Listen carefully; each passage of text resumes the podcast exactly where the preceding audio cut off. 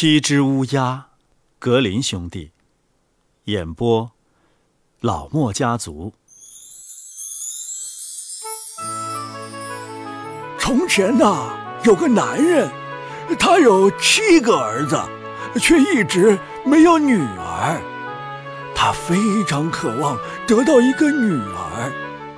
终于，他的妻子给他带来了希望，他又怀孕了。孩子来到世上，果真是个女儿。做父亲的真是喜出望外。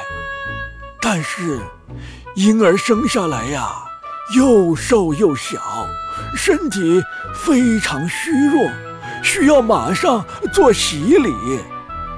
父亲叫一个儿子赶快到泉水边取些洗礼用的水来，可另外六个男孩都跟过去了。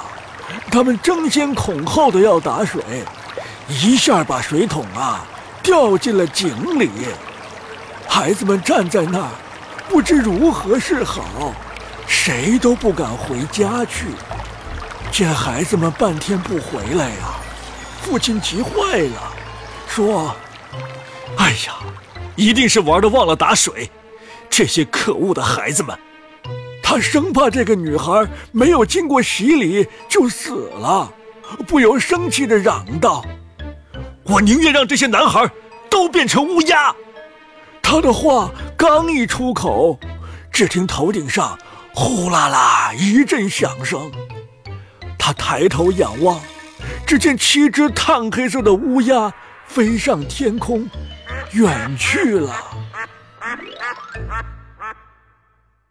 父母亲无法收回这个诅咒，他们为失去七个儿子悲痛万分。好在，从女儿身上，他们得到了一些安慰。他们的女儿渐渐的强壮、健康起来，而且呀，一天比一天长得漂亮。这个女孩一直不知道，她曾经有七个哥哥，父母亲对她始终守口如瓶。有一天，他听见人们议论他说：“这姑娘长得倒是挺漂亮，可毕竟对她七个哥哥的不幸有罪过。”他听了后很苦恼，就去问父母亲：“她究竟有没有哥哥？他们到底在哪儿？”父母亲没法再对他保密了，便对他说：“这是天意，他的出世对此没有罪过。可是，姑娘终日感到自己对不起哥哥们，她决意要把哥哥们解救出来。她坐立不安，终于有一天，她悄悄地离开了家，到外面去寻找哥哥们。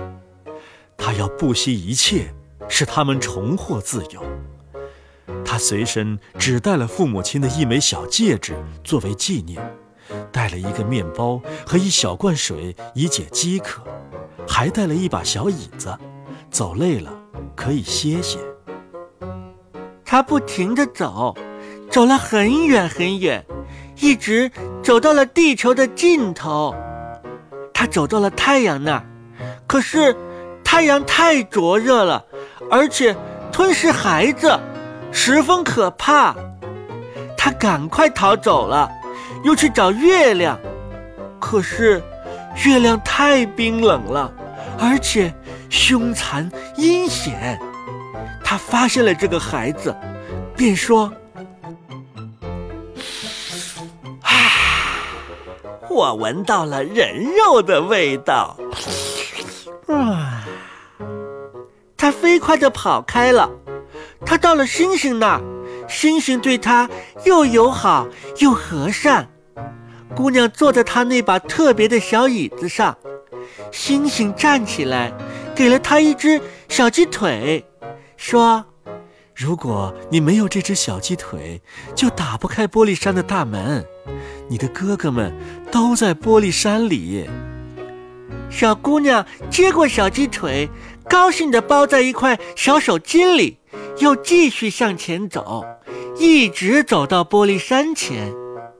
玻璃山的大门关着，他想取出那只小鸡腿儿，可他打开小手巾呐，里边却是空空的。他把星星送给他的礼物弄丢了，这可怎么办呢？他想救他的哥哥们，可是没有钥匙打开玻璃山的大门。善良的小妹妹拿出刀，切下了自己的小手指，把它插进锁眼，幸运地打开了门。他走进去，迎面过来一个小矮人，说：“哦，我的孩子，你找什么？我找我的哥哥们，就是七只乌鸦。”他回答道。小矮人说：“哦，乌鸦先生们不在家，你要是愿意等他们回来，就进来吧。”说罢。小矮人端来七只乌鸦的食物，放在七只小盘和七只小杯子里。小妹妹从每个小盘里吃了一小块面包，又从每只小杯子里喝了一小口水。一不小心，他随身带的小戒指落入了最后一只小杯子里。忽然，空中传来一阵呼啦啦的响声。小矮人说：“哎呀！”乌鸦先生们回来了。乌鸦们落下来，想吃想喝，就寻找自己的小盘和小杯子。这时，他们一个接一个地说：“呱呱！谁吃了我小盘子里的东西？谁喝了我小杯子里的水？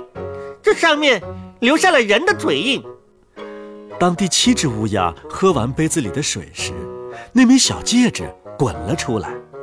他一见这枚小戒指啊，立刻认出是父母亲的，禁不住叫了起来：“呱呱！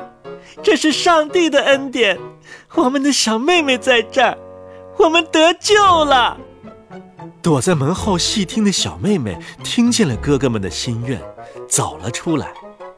这时候，七只乌鸦又重新恢复了人的模样。他们互相拥抱、亲吻，高高兴兴的回家去了。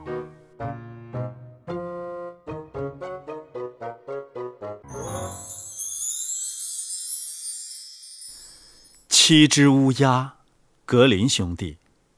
演播：老莫家族。